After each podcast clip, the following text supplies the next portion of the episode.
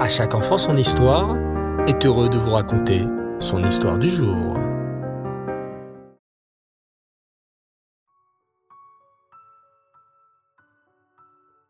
Bonsoir les enfants et j'espère que vous allez bien.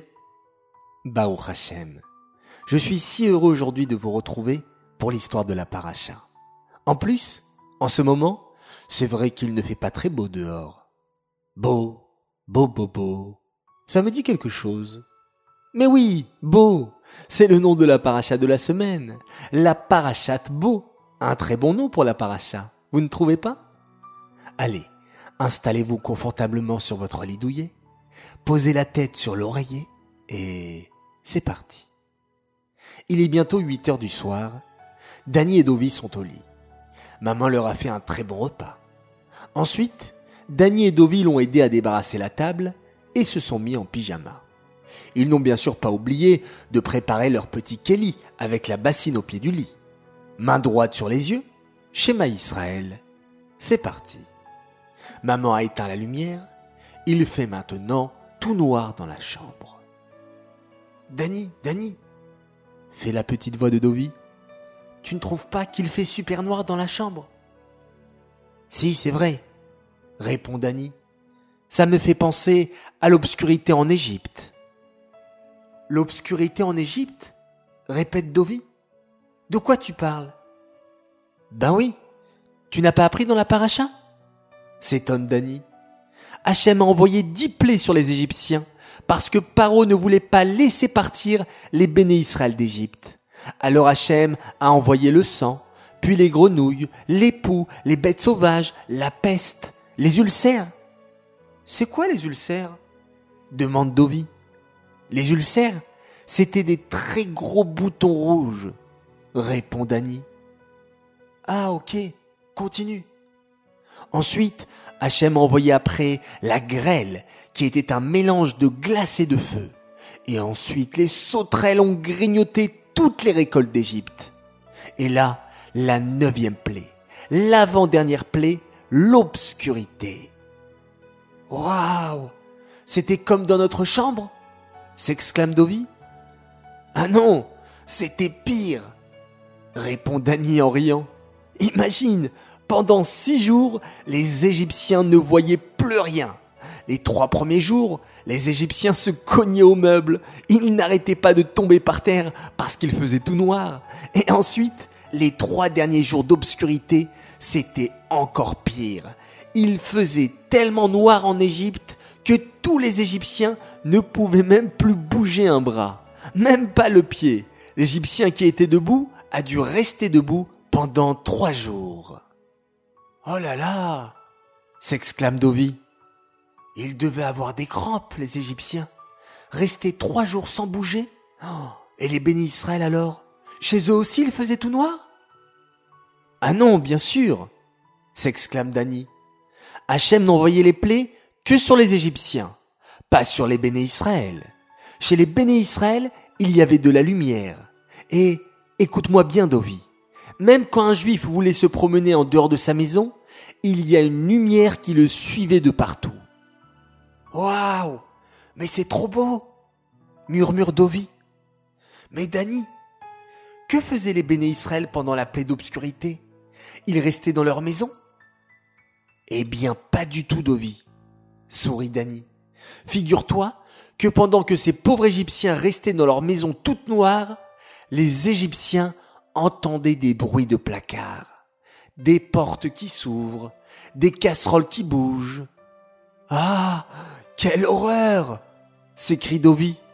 Les maisons des Égyptiens étaient hantées, c'est ça, Dany Mais non s'écrie Dany en éclatant de rire. Mais alors, pourquoi il y avait du bruit dans les maisons des Égyptiens? C'était des voleurs? Non, non, Dovi, poursuit Dany ce n'étaient pas des voleurs, c'étaient les béné Israël. Quoi? Mais qu'est-ce que les béné Israël venaient faire dans les maisons des Égyptiens? Ils vont se faire tuer? S'affole Dovi. Non, non, Dovi, le rassure Dany. Les Égyptiens n'allaient rien faire au béné Israël. Je te rappelle qu'ils ne pouvaient pas bouger de toute façon. Mais les bénis Israël étaient là pour repérer uniquement les richesses des Égyptiens. Les bénis Israël ouvraient les placards et notaient. Là, il y a trois casseroles en argent. Dans ce tiroir, il y a des diamants. Mais pourquoi les bénis Israël faisaient ça? Eh bien parce que quand les bénis Israël allaient sortir d'Égypte, Hachem allait leur dire de prendre toutes les richesses des Égyptiens. Alors, les bénis Israël commençaient déjà à regarder ce que les Égyptiens avaient dans leur maison. Ah, j'ai compris, s'exclame Dany. Comme ça, si une juive disait à une égyptienne Donne-moi tes richesses, et que l'égyptienne disait Ah non, je n'ai rien, eh bien, la femme juive pouvait lui dire Si, si, je sais que dans ton tiroir, derrière ton lit, il y a des diamants. Et ainsi, les Égyptiens étaient obligés de donner toutes leurs richesses, et les béné Israël connaissaient exactement toutes leurs cachettes. Tu as tout compris, mon frère, sourit Dany. Bon, après cette belle histoire maintenant, tu peux t'endormir tranquille. Non, mais attends, Dany, j'ai une autre question.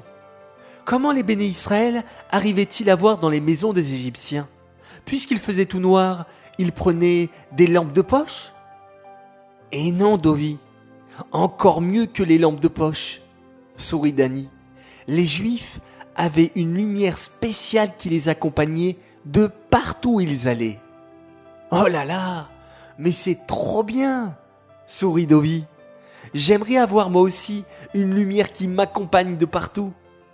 Mais tu en as une aussi, murmure Dany sur le ton de la confidence.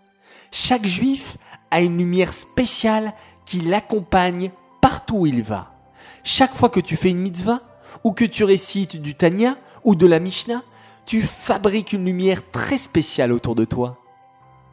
Waouh Mais c'est trop bien s'écrie Dovi. Je vais continuer à faire plein de mitzvot. Comme ça, je vais rajouter de la lumière dans le monde. Et vous les enfants Grand jeu concours. Collez une photo de vous sur une feuille et dessinez une belle lumière autour de votre photo. Haraba, bonne chance à tous et à toutes.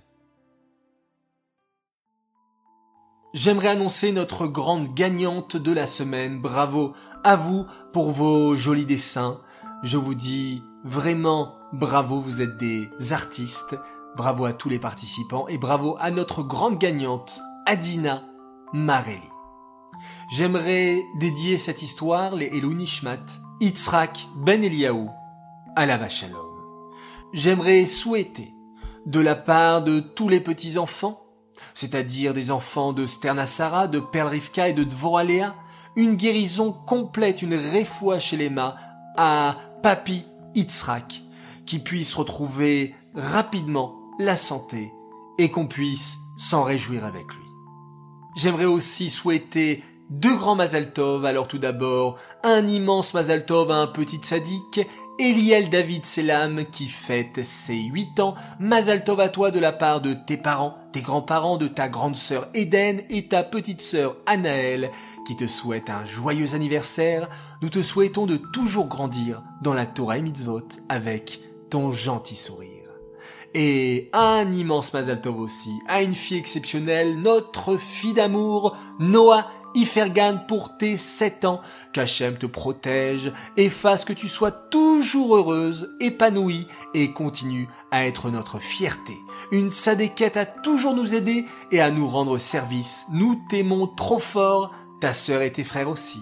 Un grand Mazal Tov notre chéri, qu'Hachem te donne une belle scolarité dans la facilité et la sérénité. Tu es la meilleure, on t'aime. Message de la part de tes parents. Voilà les enfants, je vous dis à tous Lailatov, passez une belle nuit, faites de très jolis rêves. On se retrouve demain, Bezrat Hashem, et on se quitte en remerciant Hachem pour cette nouvelle belle journée et en faisant un magnifique schéma Israël.